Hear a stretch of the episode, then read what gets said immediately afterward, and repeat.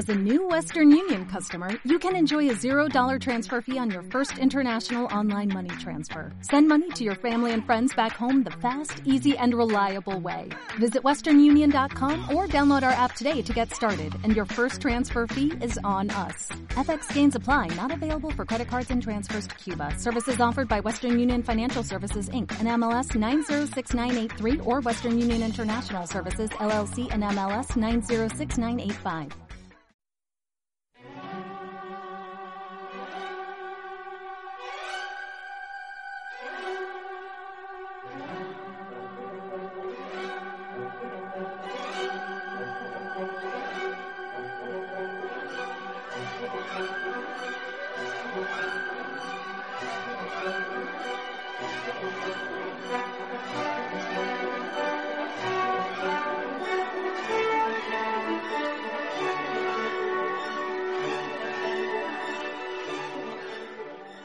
La historia es la memoria de los pueblos. Por lo tanto, es vital estar informado de los diferentes puntos de vista de un mismo acontecimiento, siendo esto indispensable para la formación de una visión más clara de los hechos allí narrados. De allí que un pueblo sin memoria histórica es un pueblo sin futuro cierto. Si queremos comprender el presente, escudriñemos en el pasado. Felipe Torrealba.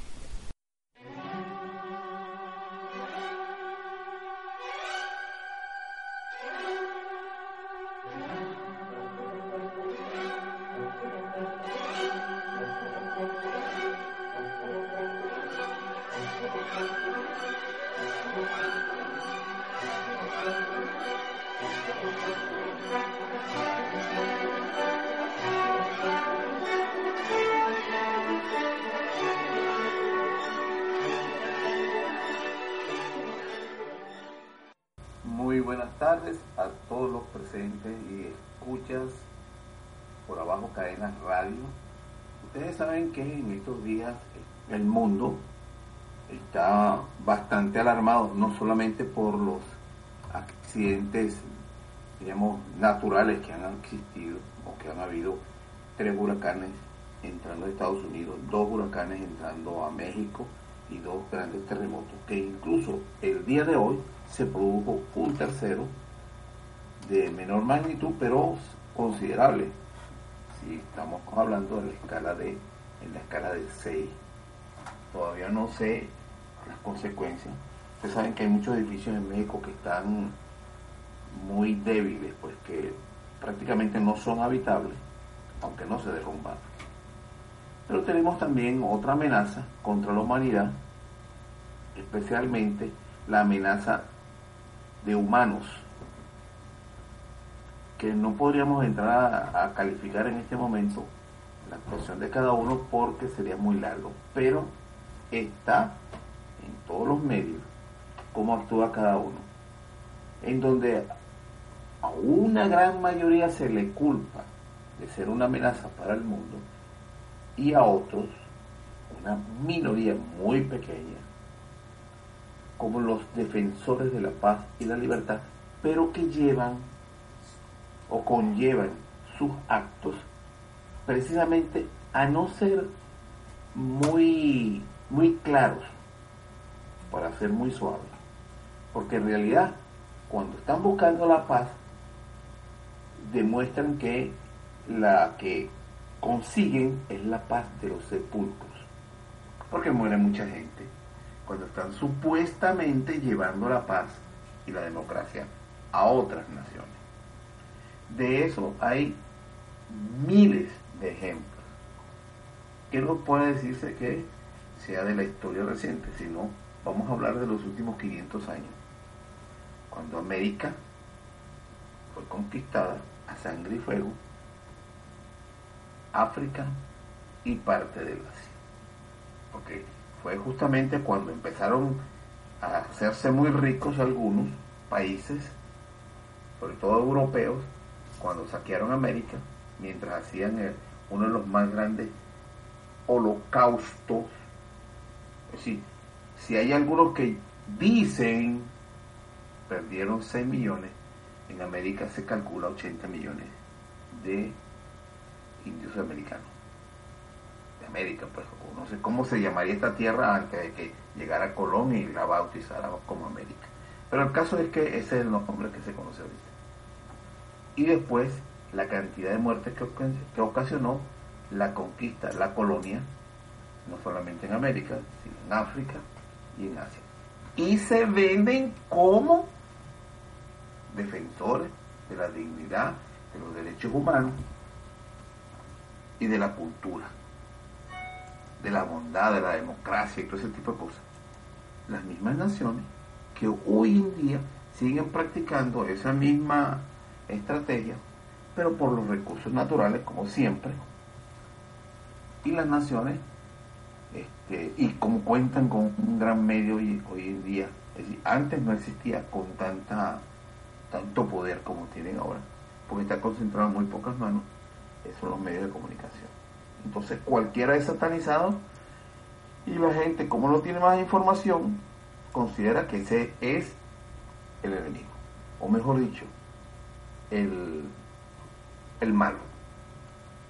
Pero cuando vemos a los buenos, que son los que viven reventándole la cabeza a todo el mundo por allí, entonces uno tiene que reflexionar, bueno, ¿quién es tan bueno que lo único que sabe repartir es palo? Pues sí, no hay otra forma de arreglar las cosas en el mundo, sino a palo limpio, como es la estrategia de hace 500 años. Que algunos que se liberaron en un momento determinado de esa, de esa estrategia, después asumieron con, diríamos, con mucho entusiasmo la misma estrategia de los países colonizadores. Bueno, el discurso que yo lo voy a poner aquí es el discurso de Corea del Norte en la Asamblea Nacional, eh, perdón, en la Asamblea de las Naciones Unidas. Ustedes han oído todos los discursos de todas las personas. Bueno, este es el, el malo que para los medios de comunicación. Entonces vamos a ver qué dice el malo, pues. Entonces eso es lo que quería compartir con ustedes en este momento. Vamos. Eh, aquí atrás y abajo un poquito. Doy las gracias al ministro de Relaciones Exteriores y Comercio de Irlanda por su declaración. Y a continuación concedo la palabra al excelentísimo Ri Yong-hu, ministro de Relaciones Exteriores de la República Popular Democrática de Corea.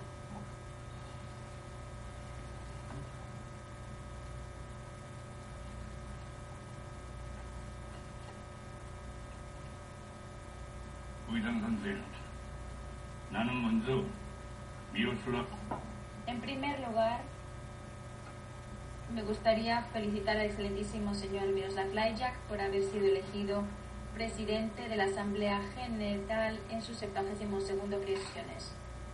Espero que la actual sesiones se vea coronado por el éxito bajo su capaz dirección.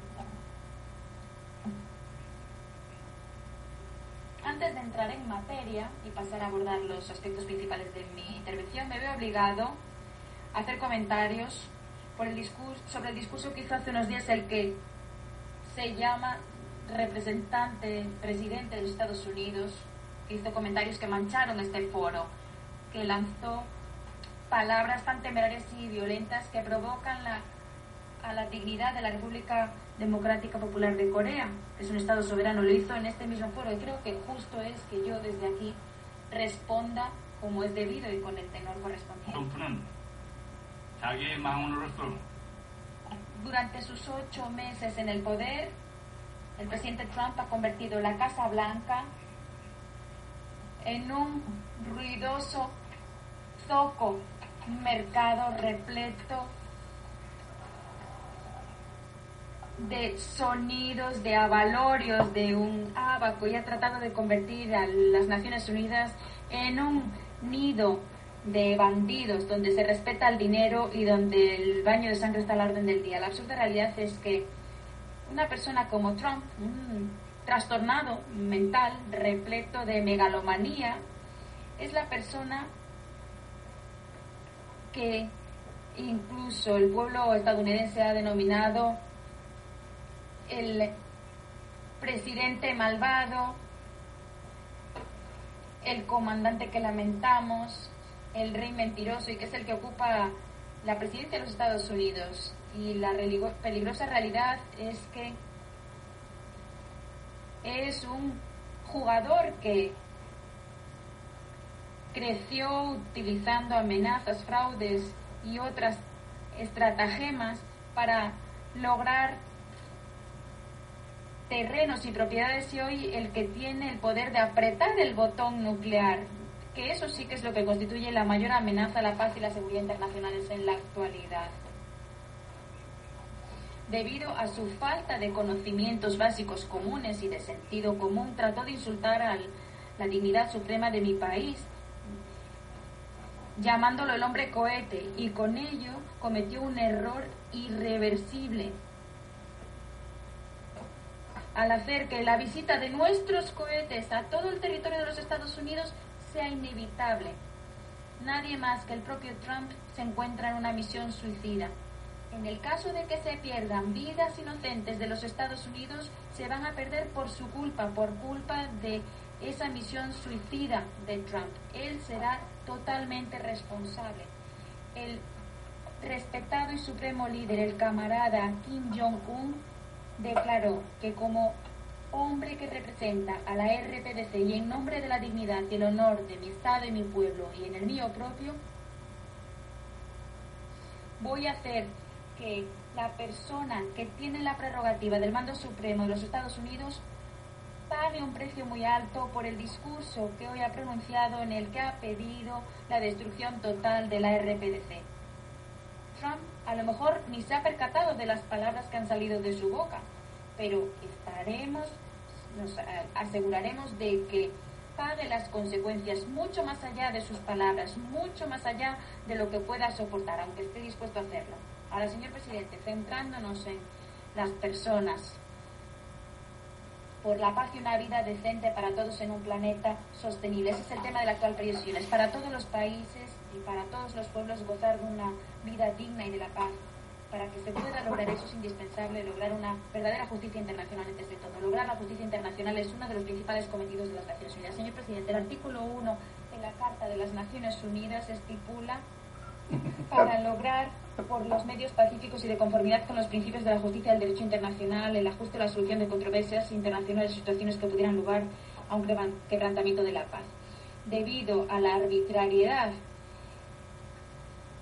y al sesgo unilateral de una gran potencia en específico, sin embargo, en la actualidad los fines y principios de la Carta de las Naciones Unidas y de otros principios básicos establecidos de las relaciones internacionales se están pasando deliberadamente por alto en los foros de las Naciones Unidas. Actos anómalos en los que se justifica y legitimiza esta arbitrariedad y este espíritu unilateral y los actos de violación de la verdad y la justicia se toleran soslayan. La violación más flagrante de la justicia internacional la podemos ver en la península coreana. Actos sin precedentes de injusticia, tales como la imposición de severas sanciones a una víctima por el motivo de que esa víctima optó por alzarse contra el ofensor son actos que se cometen abiertamente en nombre de las Naciones Unidas. La esencia de la situación en la península coreana es un enfrentamiento entre la República Popular Democrática de Corea y los Estados Unidos, donde nosotros tratamos de defender nuestra dignidad nacional y nuestra soberanía contra la política hostil y las amenazas nucleares de los Estados Unidos. Los Estados Unidos es el primer país que fabricó armas nucleares y el único país en realidad que las ha utilizado, masacrando a miles de millares de civiles inocentes. Son los Estados Unidos los que amenazaron con usar el arma nuclear contra la RPDC durante la guerra coreana en los años 50 y los que por vez primera introdujeron armas nucleares en la península de Corea después de la guerra. Los Estados Unidos fueron quienes iniciaron maniobras militares de gran escala contra la RPDC durante la Guerra Fría y quienes además aumentaron su alcance y su carácter agresivo tras la Guerra Fría, movilizando más activos nucleares varias veces al año y realizando maniobras varias veces al año. ¿Qué más podría ser una mayor amenaza que las palabras violentas pronunciadas por la máxima autoridad de la mayor potencia nuclear del mundo? Palabras como que van a hacer llover sobre nosotros fuego y furia, que va a caer sobre nosotros la destrucción total. Este es el motivo precisamente por el que nosotros tuvimos que poseer armas nucleares, porque los Estados Unidos por culpa de los Estados Unidos y por eso hemos tenido que fortalecer y desarrollar nuestra fuerza nuclear para que esté a un nivel al nivel actual que nos permita enfrentar a los Estados Unidos. La política hostil de los Estados Unidos y sus amenazas nucleares han persistido durante 70 años y han dado lugar a la situación que se vive ahora en la península de Corea. Pero en las Naciones Unidas las resoluciones injustificables hacen que la justicia sea algo ilegal y que la injusticia se adopte debido al poder de los Estados Unidos. El respetado líder supremo, el compañero Kim Jong-un, presidente de la Comisión de Asuntos de Estado de la RPC, dijo, nunca se podrá lograr la justicia internacional por sí sola. Solo se podrá lograr cuando los países independientes y antiimperialistas sean lo suficientemente fuertes. A menos que se logre una verdadera justicia internacional, el único principio filosófico válido es que a la fuerza hay que responder con fuerza y a las armas nucleares de la tiranía hay que hacerles frentes con el martillo nuclear de la justicia. La posesión de un disuasivo nuclear de nuestro país es una medida de autodefensa que es nuestra última opción en virtud de este principio. Recientemente nuestro país ha realizado con éxito ensayos eh, para instalar una bomba de hidrógeno en un misil balístico para convertirnos plenamente en un estado nuclear. Entra en una fase final de, establecimiento de un sistema nuclear en línea con el desarrollo simultáneo de nuestra economía y de nuestras fuerzas nucleares. Para nosotros, nuestra capacidad nuclear es un elemento disuasorio para poner fin a la amenaza nuclear de Estados Unidos y evitar una invasión militar. Nuestro objetivo es establecer un equilibrio de poder con los Estados Unidos Distinguidos delegados de todos los países que asisten a esta sesión, son ustedes conscientes de que la República Democrática Popular de Corea, a, diferencia de otros estados nucleares, ha publicado siempre los resultados de sus ensayos y ha hecho público las diferentes fases de desarrollo de su programa nuclear.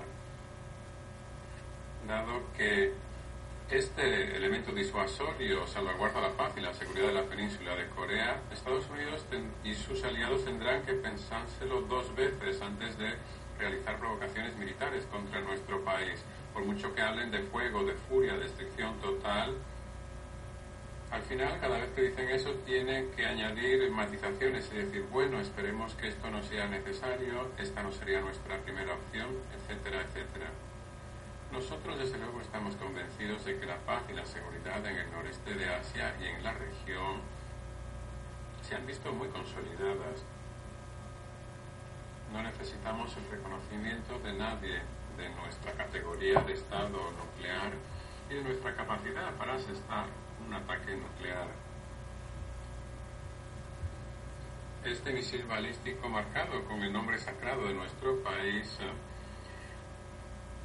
ha sobrevolado el universo, el cielo azul interminable y la ojiva de nuestro misil ha dejado su señal en las olas azules del Océano Pacífico. La explosión y la vibración tremenda causada por la explosión de esta bomba de hidrógeno se ha oído en todo el planeta. Nuestra decisión de poseer armas nucleares ha sido decisión inevitable causada por los Estados Unidos y ello ha hecho que nos convirtamos en potencia nuclear y en misiles balísticos. Este prestigio se convierte ahora en el destino inmortal de nuestro país.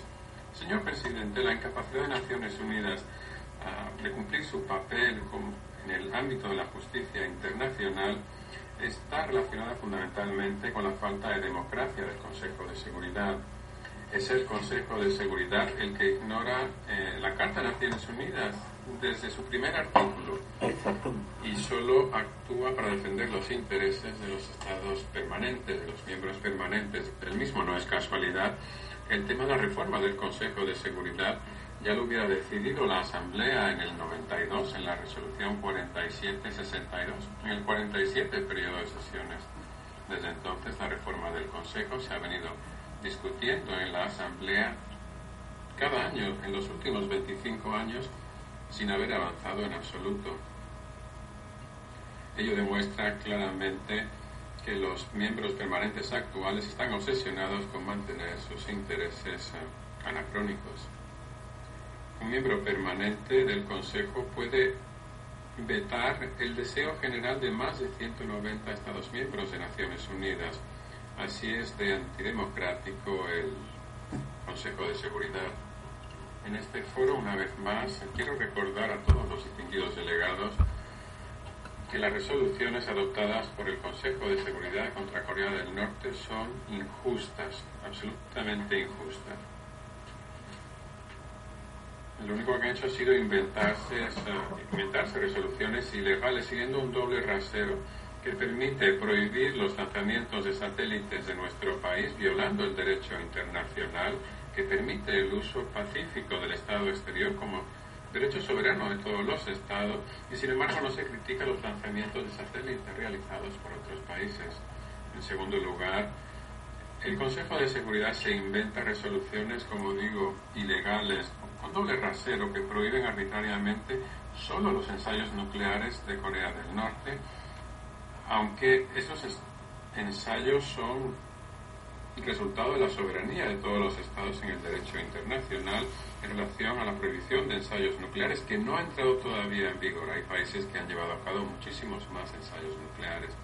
En tercer lugar, el Consejo de Seguridad condena el desarrollo de armas nucleares de parte de nuestro país como una amenaza a la paz y seguridad internacional. Es una vez más un ejemplo de resoluciones ilegales que siguen un doble rasero, lo cual viola el artículo 51 de la Carta de Naciones Unidas, que reconoce el derecho a la autodefensa de todos los estados y, sin embargo, no se cuestiona la capacidad nuclear de otros estados, que sigue aumentando.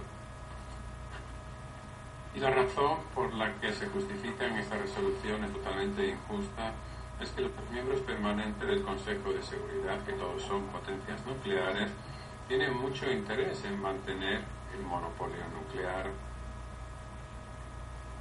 Los miembros permanentes del Consejo de Seguridad hablan mucho de la no proliferación de armas nucleares, pero desde la perspectiva de la no proliferación nuclear, la posesión de armas nucleares en RPDC no es más que una medida de autodefensa. De hecho, el Acuerdo Internacional sobre No Proliferación fue posible únicamente porque los estados nucleares prometieron no amenazar los estados no nucleares con el uso de armas atómicas. No. El artículo 10 del TNP establece que todas las partes tendrán derecho a retirarse del tratado si deciden que sus intereses están en peligro. Este artículo reconoce que los intereses legítimos de los estados están por encima de la no proliferación nuclear. Después de todo, ha sido Estados Unidos el que ha boicoteado las iniciativas internacionales de no proliferación, renunciando a la amenaza nuclear contra nuestro país. Al contrario, nos han obligado a hacernos con armas nucleares. Ello demuestra claramente que las resoluciones contra nuestro país no están basadas en ningún principio establecido, no son más que el resultado de la falta de democracia del Consejo de Seguridad y de la conspiración de aquellos que están obsesionados únicamente con la defensa de sus intereses. Estados Unidos afirma que la posesión de armas nucleares, del arma de la, de la bomba de hidrógeno de nuestro país, del desarrollo de misiles balísticos, supone una amenaza para la comunidad internacional. Lo dicen aquí, pero esto es una medida una, mentira, como la misma mentira del 2003 cuando hablaban de la existencia de armas de destrucción masiva en Irak como excusa para invadir dicho país. La República Democrática Popular de Corea es un Estado nuclear responsable. Adoptaremos las medidas preventivas innecesarias e implacables y deben serlo caso de que Estados Unidos y sus vasallos quieran llevar a cabo algún tipo de operación de decapitación de, nuestras, de nuestro cuartel general o cualquier ataque contra nuestro país. No tenemos la intención de usar o de amenazar con el uso de las armas nucleares a ninguno de los países que no se sumen a las acciones militares de Estados Unidos contra nuestro país. Estados Unidos condena nuestra posesión de las armas nucleares como amenaza global, como pretexto para coaccionar a otros Estados miembros a, la hora de aplicar las resoluciones anti-República Democrática Popular de Corea. Esto es un intento egoísta de Estados Unidos de evitar su responsabilidad en la nuclearización de la península de Corea, de defender sus propios intereses, sacrificando a otros países que no tienen nada que ver con la cuestión. El gobierno de la RCDC ha solicitado a la Secretaría de Naciones Unidas que establezca un foro de expertos en derecho internacional para evaluar el carácter lícito o no de las resoluciones del Consejo de Seguridad, pero en nueve meses no nos han dado respuesta. Lo mismo se aplica al hecho de que nuestro país haya solicitado repetidamente al Consejo de Seguridad que debata la grave amenaza que para la seguridad y la paz internacionales supone los eh, ejercicios militares a gran escala de Corea del Sur y de Estados Unidos, que son una agresión y una provocación. Esas solicitudes, sin embargo, nunca se han puesto en el programa del Consejo de Seguridad, se nos ha rechazado de todo momento. La Carta de Naciones Unidas establece que sus miembros aceptan cumplir las decisiones del Consejo de Seguridad. Si las resoluciones sobre la RPDC adoptadas en el Consejo de Seguridad fueran lícitas y justas, no habría necesidad de que los embajadores de Estados Unidos en el extranjero, incluso su presidente y su secretario de Estado, se vieran obligados a coaccionar a otros países para que apliquen estas resoluciones. No sería necesario que utilizaran a sus secuaces Corea del Sur y Japón para esta tarea. Los Estados miembros de Naciones Unidas no deben ceder ante la presión de una gran potencia en relación a estas resoluciones del Consejo de Seguridad deben tomar una decisión independiente sobre el carácter, el carácter lícito, la imparcialidad y la moralidad de las resoluciones y contribuir a la reforma del Consejo de Seguridad levantándose, levantando su voz ante su arbitrariedad y su carácter despótico. Estados Unidos ha establecido sanciones contra nuestro país desde el primer día de su creación. En los 70 años de nuestra historia hemos eh, estado siempre en una situación de lucha, perseverando solitarios en la ruta del autodesarrollo mientras sufríamos las sanciones más estrictas del mundo. En esta lucha tan ardua y prolongada, estamos ahora apenas a, a unos pasos de completar nuestra capacidad nuclear. Es absurdo pensar que nuestro país eh, se va a desviar un milímetro de eh, su rumbo por muy estrictas sean las sanciones eh, que nos imponen las fuerzas hostiles. Llegará un día en el futuro muy próximo en el que todos los daños infligidos a nuestro desarrollo económico para mejorar el bienestar de nuestro pueblo, que han causado tanto sufrimiento a las mujeres, a los niños y las personas mayores, eh, por las sanciones bárbaras y odiosas que se han impuesto contra nuestra República lleguen a su fin. Hemos organizado un comité para investigar los daños causados a nuestra República por todas las sanciones que se nos han impuesto. Este comité investigará en profundidad la cuestión y compilará una lista de todo el daño físico y moral que ha causado Estados Unidos a la República Democrática Popular de Corea, así como sus secuaces, todos los que se han sometido a la coerción estadounidense cuando estas sanciones lleguen, cuando la presión llega a un punto crítico, llevando a la península de Corea a una situación incontrolable, tendremos que exigir responsabilidades por los resultados de la investigación que lleva a cabo este comité. Señor presidente, mi delegación aprovecha esta oportunidad para expresar su apoyo y solidaridad al pueblo y al gobierno cubano que luchan para defender su soberanía nacional y para que se haga justicia internacional contra las medidas de embargo unilateral y arbitrario de Estados Unidos. Expresamos también nuestro apoyo y solidaridad al pueblo y al gobierno venezolano que luchan igualmente para defender su soberanía y la causa del socialismo. Los actos despreciables e injustos que supone, por ejemplo, el hacer oídos sordos al comportamiento odioso de Israel mientras se condena al gobierno sirio que lucha por proteger su soberanía y seguridad nacional no deben ser tolerados más. El gobierno de la República Democrática Popular de Corea defenderá ciertamente la paz y seguridad de nuestro país con nuestro poderoso escudo de defensa nuclear disuasoria y contribuiremos de esta manera a salvaguardar la paz y la seguridad internacionales. Muchas gracias, señor presidente.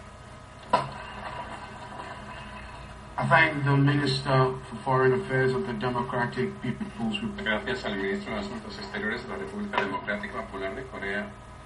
A continuación tiene la palabra Su Excelencia el señor Ibrahim Abdul Karim Al-Jafari, ministro de Asuntos Exteriores de la República de Irak. Bueno, aquí están las palabras y se acordó de Venezuela, como también eh, Trump y el Canadá, perdón, y otros países, creo, ah, el Panamá, imagínate tú, Panamá que le, le han dado no una pela, sino varias pelas y todavía tiene el deshonor de apoyar a quien lo, quien lo ha humillado, no una, sino muchas veces. Entonces, hasta otra ocasión con otro tema importante.